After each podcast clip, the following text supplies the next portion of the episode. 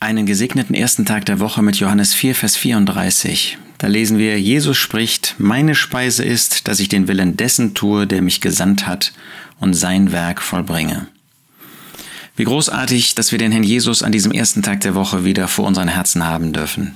Den Herrn Jesus in seiner Vollkommenheit, den Herrn Jesus in seiner Hingabe, den Herrn Jesus in seiner Treue, den Herrn Jesus in seinem Gehorsam, in seiner wunderbaren äh, Hingabe für Gott, wie hat er gesagt, meine Speise ist, dass ich den Willen dessen tue, der mich gesandt hat. Es war für ihn also nicht nur Gehorsam, den Willen Gottes zu tun. Es war für ihn nicht eine Pflicht, den Willen Gottes zu tun, sondern seine Speise. Das Speise, Speise ist etwas, ähm, was unser Verlangen ist, worauf wir uns freuen. Wir essen gerne, mehr oder weniger alle. Ähm, und das ist aber das Bild, was der Jesus hier gebraucht. Meine Speise, das, was für mich gewissermaßen natürlicherweise das ist, was auf meinem Plan steht, was vor meinem Herzen steht, was ich tun möchte. Das ist meine Speise. Und das war für ihn der Wille des Vaters, der, der ihn gesandt hat. Gerade diesen Ausdruck benutzt er im Johannesevangelium immer wieder. Den Willen dessen, also die Person, die ihn gesandt hat, das ist Gott der Vater. Aber er zeigt damit diese innere Verbindung, diese ewige Verbindung.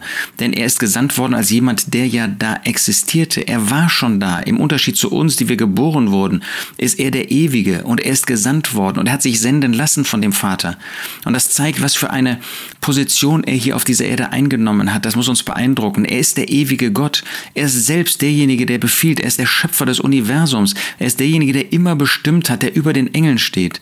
Aber hier hat er sich senden lassen. Hier war er bereit, um Mensch zu werden, um das Erlösungswerk zu vollbringen, den Weg der Unterordnung einzugehen.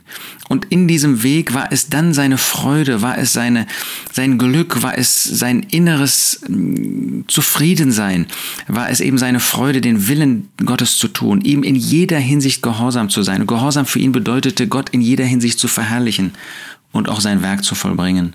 Und das zeigt, dass dieser Wille letztlich einmündete dahin, dass er am Kreuz von Golgatha sterben wollte.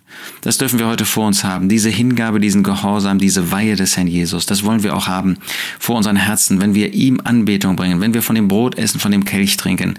Dann wollen wir so auf ihn in seiner Herrlichkeit, in seiner Vollkommenheit blicken und wollen ihn anbeten und durch ihn Gott, unseren Vater.